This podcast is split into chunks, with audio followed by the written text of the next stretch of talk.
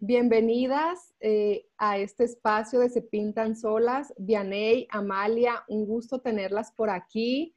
Un gusto que nos estén compartiendo sus aprendizajes, sus experiencias y este tema tan importante que vamos a tocar el día de hoy, que viene a ser el tema de los ritmos que siguen las niñas y los niños en casa, ahorita en esta nueva modalidad poder entender estas otras perspectivas, que no nada más las personas adultas estamos pasando por una situación complicada, por una situación difícil, incluso por una situación muy confrontadora y muy retadora ante esta dinámica social que estamos viviendo, sino también las niñas y los niños están viviendo un proceso nada sencillo para sus desarrollos.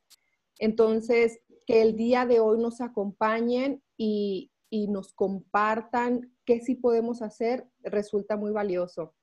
Eh, muchas gracias. No sé si me ayudan presentándose. Claro que sí. Bueno, buen día. Gracias, primero que nada, por el espacio para permitirnos compartir este proyecto. Mi nombre es Amalia Grado.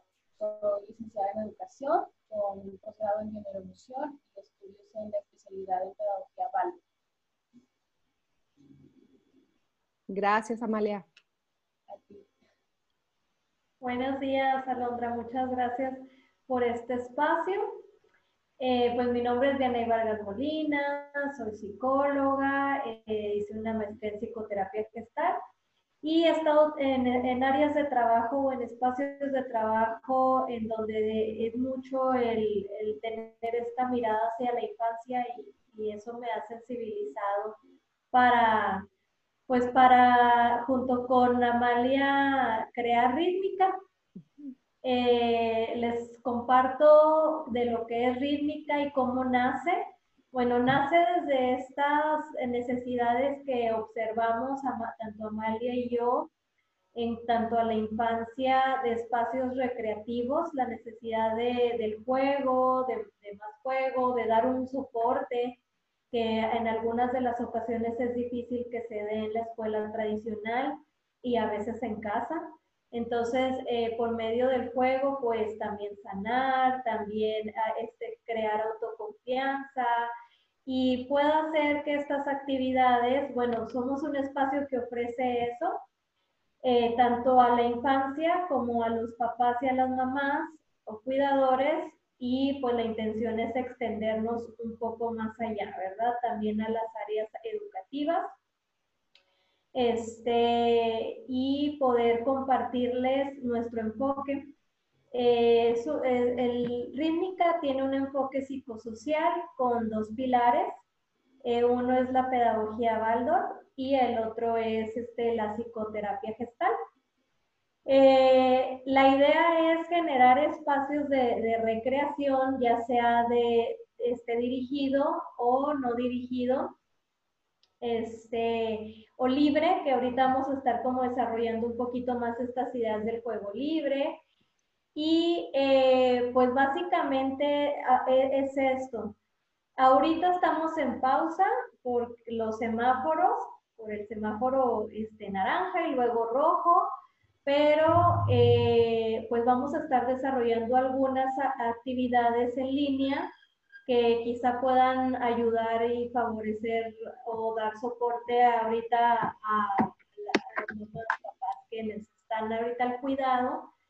Y eh, pues a veces estamos compartiendo también contenido que creo que pueda ser utilidad en nuestra página, que se llama precisamente Rítmica, para que la busquen en Facebook o en Instagram antes de que se me pase el comercial, eso era el final, pero este, em, no sé si, si hasta aquí queda clara la idea, porque de repente yo sí me disperso un poquito, pero es básicamente eso. Esperemos que, que, con esto podamos despertar alguna curiosidad en ustedes, quienes van a estar escuchándonos, que se den la tarea de investigar un poquito más, porque creo que, que, nos viene bien, como dices ahorita en este tiempo, eh, es, para, es para aplicarnos a nosotros como adultas y adultos y también para, para los hijos y las hijas.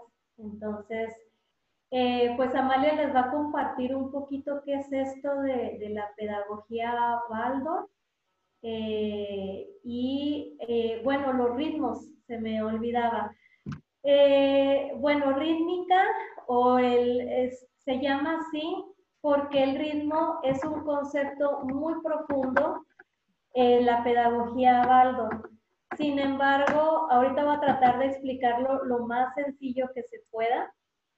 Eh, los niños, las niñas tienen etapas o pasan por etapas, por procesos únicos, únicos a su edad. Estos procesos pueden ser cortos, se pueden eh, de un de repente ya no, o sea, y, lo podemos ver quienes, quienes son mamás, ¿no? Papás que es, tu hijo hace algo un día y a lo mejor ya al siguiente día ya no lo hizo, pues. Entonces son procesos únicos en, en sus etapas que si, no, que a veces estamos apresurándoles para que logren en nuestra necesidad a veces de que logren hacer ciertas cosas o desarrollarse, a veces lo hacemos pues desde este afán de seguir estimulando pero no nos damos cuenta que a veces podemos interrumpirles estas etapas. A veces eh, logramos que se las salten o a veces se retrasan y entonces no respetamos sus ritmos naturales porque ni nosotros mismos estamos atentas y atentos a esos, a esos ritmos de, de, cómo nos sentimos, ¿no? Entonces, ritmo... Eh, pues es importante en, la infancia y también todo en la vida tiene ritmos, la naturaleza, este, el día, la noche, las estaciones. Y entonces, pues, cuando nos saltamos estos ritmos, cuando no respetamos estos ritmos, eh, ya provocamos un daño a nivel pensamiento, a nivel eh, de sensación o de las emociones y entonces, pues esto se genera, se generan algunos ahí, este, uh, como bloqueos que no permiten que, que los niños sigan desarrollándose. Y un ejemplo, a lo mejor un poquito más claro de esto, es cuando, cuando los niños aprenden a, a, a escribir. Sí, por ejemplo, este proceso a veces sedentario en, la escuela tradicional, son dos métodos, tampoco no es como el afán de estar este, son, son los métodos que se han encontrado, sin embargo, a veces no sabemos que el juego, eh, brincar, saltar de un lado a otro, seguir una línea, que, que, los niños tienen que tener esta madurez física para poder tener una madurez cognitiva. Entonces, eso es una preparación previa a la escritura. Entonces, con esto, pues creo que pueda quedar un poquito más claro acerca de, los ritmos. Y no sé si, si Amalia quisiera agregar un poquito más a esto y además que les puede explicar a mayor profundidad, pues, qué, viene siendo este, la pedagogía Waldorf. Gracias, Vianey. Sí, Amalia, si nos pudieras ilustrar un poquito sobre qué es y en qué se basa la, la, metodología Baldo. Claro que sí. La pedagogía Baldo es una pedagogía alternativa. Es una pedagogía alternativa que tiene como base la antroposofía. La antroposofía, a su vez, este, tiene como, como premisa el hecho de que somos parte de un todo. Somos cuerpos, somos, somos alma y somos mente. Este, entonces, eh, lo diferencia que hay de la pedagogía tradicional a la antroposofía es esta parte justamente donde incluye el alma y el espíritu, ¿no? en, esta, en esta parte de desarrollo. Incluso quiero mencionar que no solamente en la pedagogía Waldorf se tiene como base la antroposofía, hay medicina antroposófica, hay psicología antroposófica, en fin, diferentes disciplinas que, que, tienen como base esta premisa, ¿no? De, que somos parte de un todo para ver ser integrado en todo, en todo sentido. Entonces, esta pedagogía, como bien decía Vianney, pues sí, divide al desarrollo del ser humano por septenios, ¿no? Y el primer septenio, eh, lo más importante es el juego, el juego y la actividad física. Los niños y las niñas aprenden por medio de la actividad física. Entonces, este, ese podría ser una de las cuestiones que ahorita con los niños pequeños, pues hay que poner atención, ¿no? Porque, porque estamos nada más en la escuela este, frente a una pantalla, ¿no? Eh, igual la pedagogía Baldor incluye lo que son actividades artísticas, todo lo que es el arte, lo que es la pintura, la música, el movimiento que exclusivamente la pedagogía utiliza, uno que se llama euritmia, eh, ya sería una cuestión como que de entrar a, a, detalle, yo creo que más adelante, porque la verdad es toda una disciplina la euritmia, ¿no? Entonces sí como que llevaría bastante tiempo. Este, y, ese, y eso básicamente la pedagogía valor, en donde el niño y la niña es su propio guía. Eh, la idea de esta pedagogía es que eh, se desarrolle con esa integridad de saber quién es, de saber eh, sus límites, de saber sus gustos, sus habilidades y que se desarrolle ese potencial de manera innata, ¿no? Y el trabajo de los adultos en este sentido sería permitírselo con un sano límite, por supuesto, o sea, con un, con un límite sano en el sentido de que, claro, no vas a hacer nada más lo que quieras y ya. El, el, guía, que en este caso sería tanto el docente como, como los padres de familia, las figuras de cuidado, solamente sería, sería un acompañante que cuando existe, este, por ejemplo, un caso especial con algún niño, allí es donde ya entra la, la cuestión de, de, terapia, en dado caso de ser necesario, pero es raro el caso de que uno necesite una terapia específica. Eh, pero para eso, por eso es que nosotros en rítmica utilizamos estas dos vertientes, ¿no? Por los casos que se pueda derivar necesario.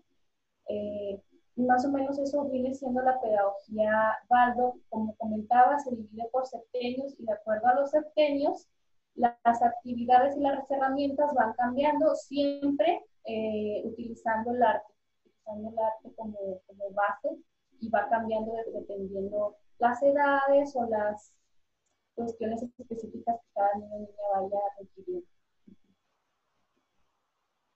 Qué interesante conocer estas otras, otras pedagogías este, en estos tiempos, ¿verdad?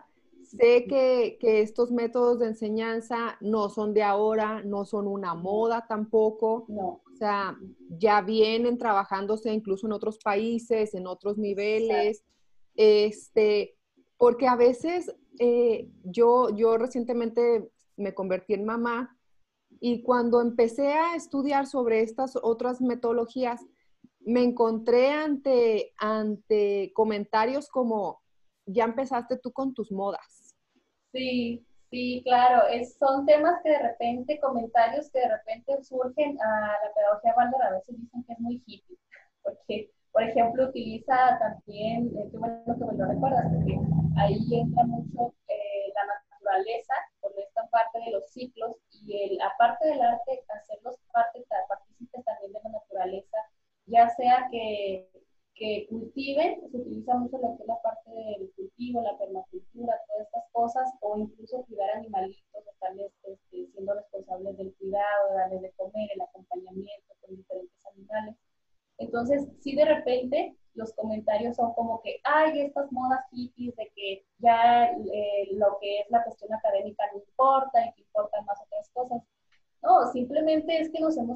cuenta como sociedad que hay aspectos que tenemos muy abandonados, que tenemos muy afuera de que, que ya es importante tomar esa conciencia de que no solamente somos un cuerpo de también tenemos un espíritu, un alma que forma parte de todo esto, de, de un ser íntegro, ¿no? y que imagínense nada más una generación que crezca desde chiquitos, desde jardín de niños hasta la preparatoria, que es hasta donde existe la pedagogía de Baldo, con esta formación, imagínense, ellos realmente no necesitan una carrera profesional, no necesitan un título. Eso es, digo, yo sé, es un tema que a lo mejor va a causar, puede decir, ¿cómo vas a decir que no necesitan un título? Pero realmente, porque una persona que sabe lo que puede hacer, lo que es capaz, se dedica a lo que ama, sin necesidad de tener un título, pero no significa que no estudie, ¿no? Claro que estudie y se forma de una manera muy amorosa en ese sentido. Y, y sí, ese, es muy controversial, la verdad, estos temas de la pedagogía válida.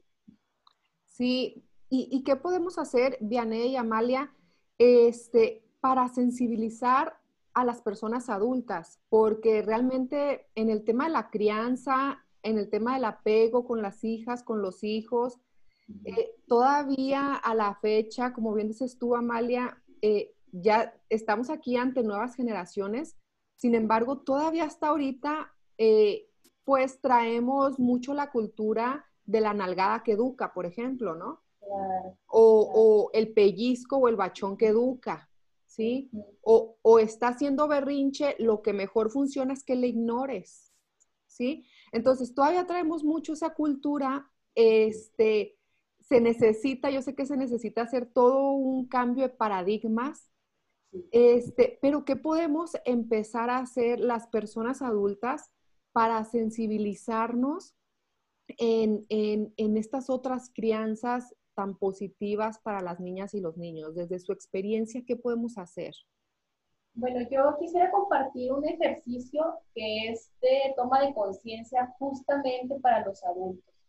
Mm, en esta parte que dices, claro, sí, sí, es para tomar conciencia de muchos aspectos, no solamente la crianza de los niños, pero, por ejemplo, es, estás en la noche a punto de acostarte, ¿no? Ya te lavaste los dientes, que digamos que fue lo último que hiciste. Entonces te acuestas, cierras tus ojos y te vas de lo último que hiciste, digamos, vuelvo a repetir, te puedes lavar los dientes para atrás. Que fue que fuiste al baño o que tomaste agua para atrás, para atrás, para atrás, hasta irte a la hora que te levantaste el día, ese día, ¿no? Lo, de la forma más nítida posible en colores, en sonidos, en olores, que vayas recordando de la manera más nítida que puedas. Este es un ejercicio que parece muy sencillo, pero no es nada sencillo, porque es mucho el darse cuenta cómo actuamos de manera inconsciente. Y en ese actuar de manera inconsciente entran muchas cosas, desde eso que mencionabas de, la maldada, del grito al niño o del grito a, la otra persona, que sea, o de repente, ¿por qué dejé de hacer esto que tenía pendiente? ¿O por qué comí de más? ¿O por qué comí de menos? No sé. Muchísimas actividades, muchas actividades y actitudes que tenemos ante el día a día, que con esa introspectiva y retrospectiva del día, nos vamos cachando en muchas cosas que, de repente, este, si lo vamos haciendo más consciente, podremos ser más capaces de hacer ese cambio. Esa podría ser una, un ejercicio que es específicamente para, para, las personas adultas. Claro que ya entrando en materia de, del trabajo con los niños, por ejemplo, con los niños más pequeños, se recomienda el contar cuentos el contar cuentos antes de dormir, el tener mucho, muy, muy marcados los ritmos tanto de ir a dormir un horario y de levantarse. Este, eso es también, o sea, que, es que todo se convierta como un ritual. También se recomienda el que coman todos juntos en la mesa. Que coman todos juntos en familia, sabemos que a veces no es posible, por el trabajo, por lo que sea, pero en la medida de lo posible, esa convivencia genera ese calor, genera ese, ese esa seguridad, sobre todo también en los niños. Eh, eh, entre otras cosas, con los niños pequeños también puede ser el uso de pinturas acuarela, por ejemplo, poner alguna tela, eh, preferentemente manta, que sea lo más natural posible, o algunas cartulinas si no tiene manta, y que con las manitas o los piecitos este, trabajen ellos, o sea, que se ensucien, ¿no? También el, contacto con la tierra, si tienen algún jardín, que los niños salgan descalzos, bueno, ahorita con el clima que está cambiando, pues cuidar un poco eso, pero, pero igual, este, a veces bien abrigados, pero descalzos, aunque haga frío, está, es, es bueno para ellos. Y que, y que jueguen con lo que es la tierra, si tienen algunas semillitas para que el niño haga la acción como de estar este, metiendo la, la semillita a la tierra, eso sería también muy, pues sí, es, es favorable para ellos. Si tienen mascotas, el, no sé, que les ayuden a, ya sea a, ponerles agua, a ponerles la comida y que también el animalito tenga un ritmo de, de, comer y de beber agua y todo esto, también de ir al baño, por ejemplo, si lo tienen adentro, pues a tal hora lo sacan. Este, porque también de repente este, los animalitos no tienen un, un, ritmo y por eso se hacen adentro, ¿no? Eso también es importante remarcarlo. Los niños pequeños, ellos son muy buenos para eso y ellos este, con eso trabajan mucho lo que es la autoestima, refuerzan mucho esa parte. Em, se recomienda utilizar el tipo de música que, que, es la flauta para los niños. Yo sé que, bueno, este, a lo mejor sería muy complicado que todos los padres de familia, todos los que los cuidan, aprendan flauta, pero pueden ponerle ese tipo de música a los niños, por ejemplo, en el primer septenio. En el segundo septenio, eh, a partir de los 7, los 14 más o menos, digo más o menos porque claro, por esto de los ritmos puede variar, ¿no? Se recomienda este, que ellos aprendan a tocar guitarra. Se recomienda que ellos aprendan a tocar guitarra.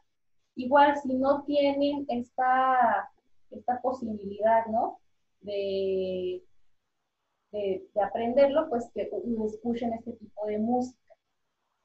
Para los niños de entre 11 y 18 años, y ahí no me voy por septenios porque varía un poco, entre 11 y 18, ellos necesitan retos, ellos necesitan cosas más complicadas. Entonces, se recomienda mucho eh, que aprendan malabares.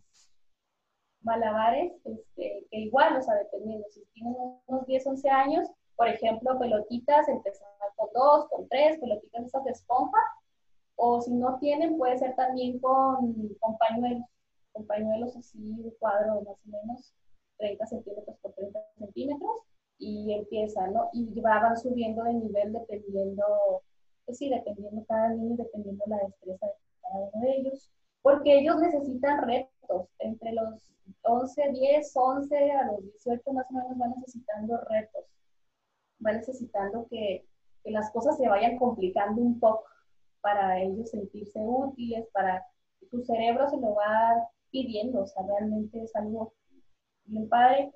Y acertijos, los acertijos para ellos también están, este, para los niños entre más o menos esas edades también.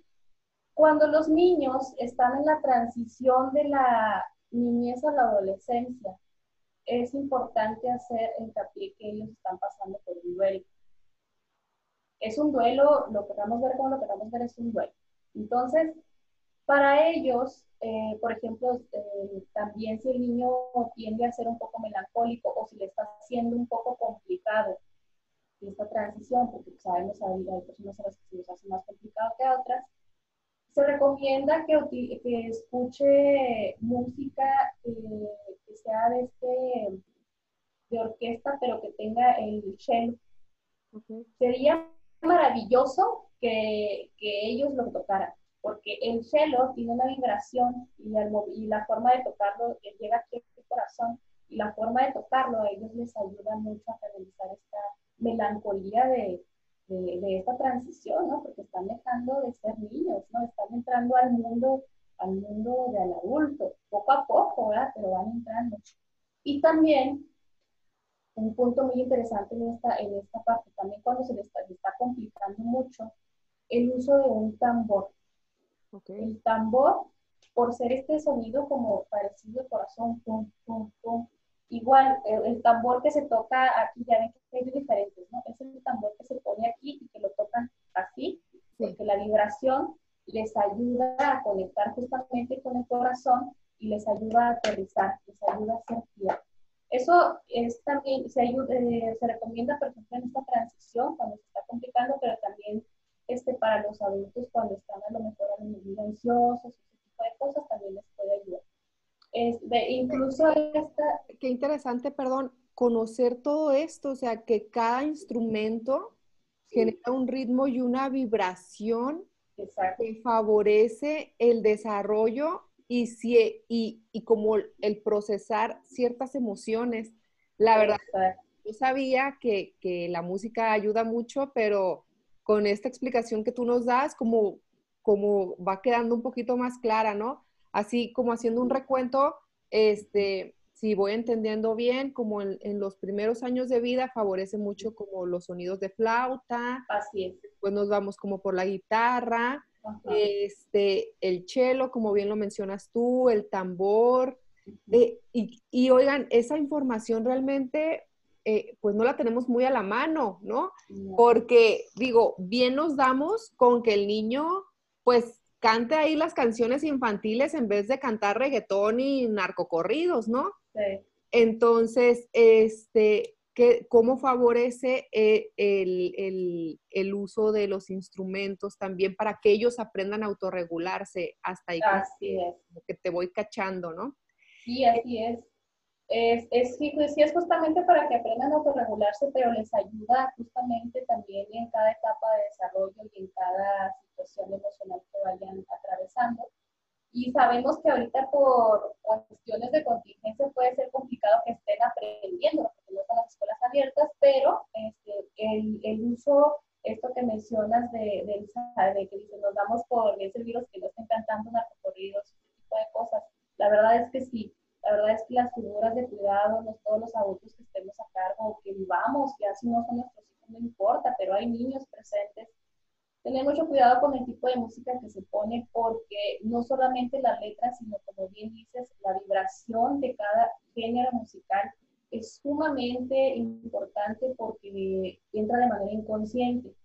Sería todo, eh, es, es, un tema tan extenso que sí sería como quedaría para toda una entrevista específicamente de esto, pero a grandes rasgos es la responsabilidad que hay de lo que escuchamos y de lo que estamos cantando, diciendo delante de los niños.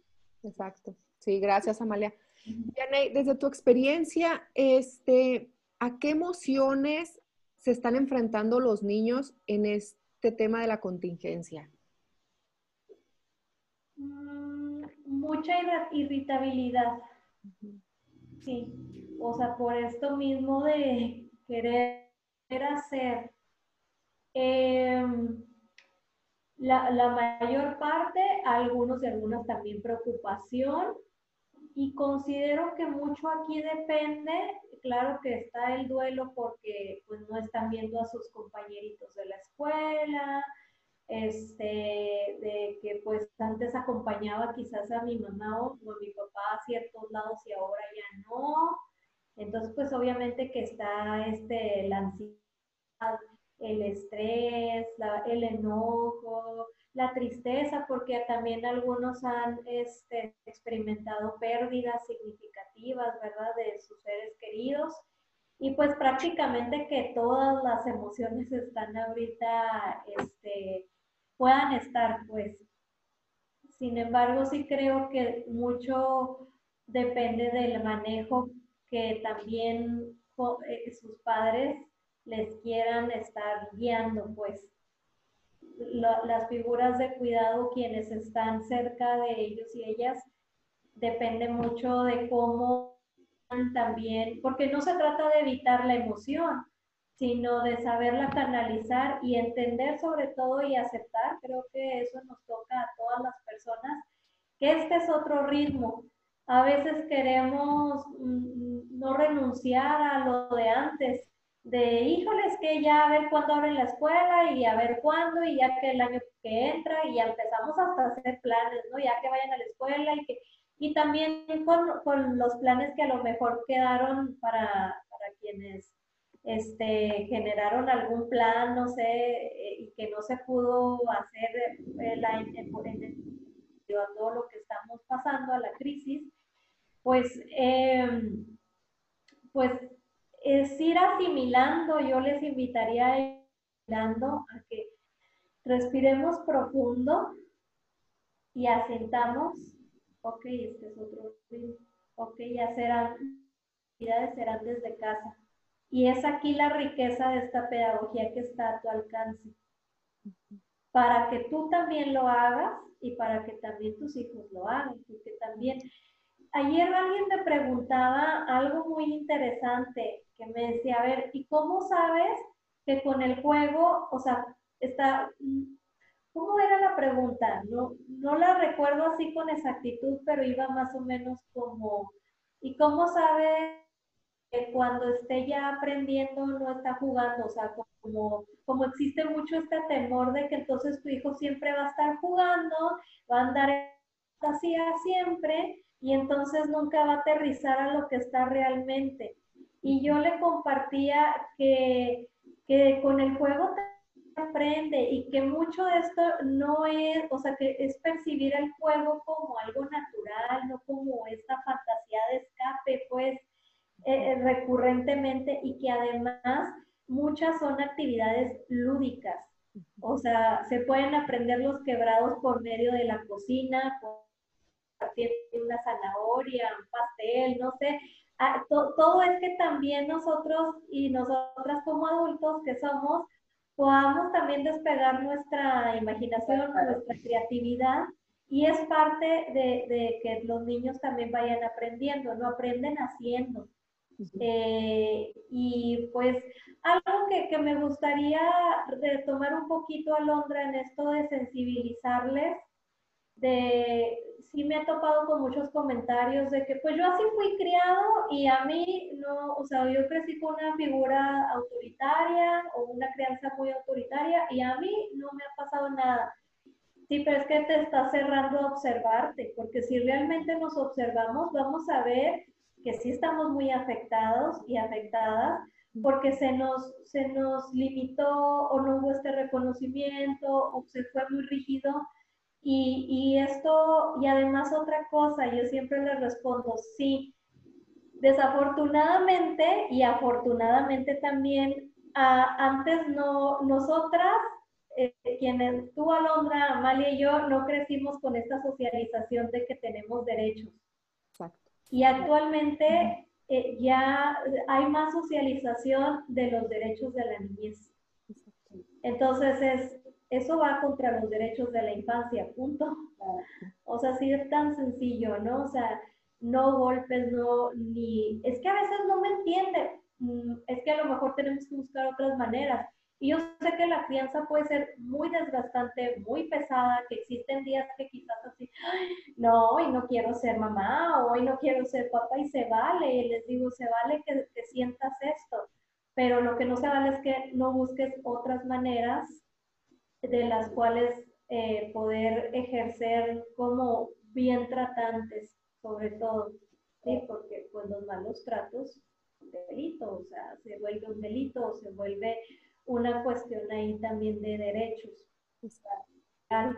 Entonces, este, y vamos minimizando así como, ay, fue una nalgadilla, fue, pero mucho, luego a veces hasta incongruentes somos, ¿no? No, que cuida tu cuerpo y que tu cuerpo es tuyo, que, ah, no, pero yo sí te doy nalgadas, yo sí te zarandeo, o sea, desde ahí empieza también la prevención de incluso del abuso sexual.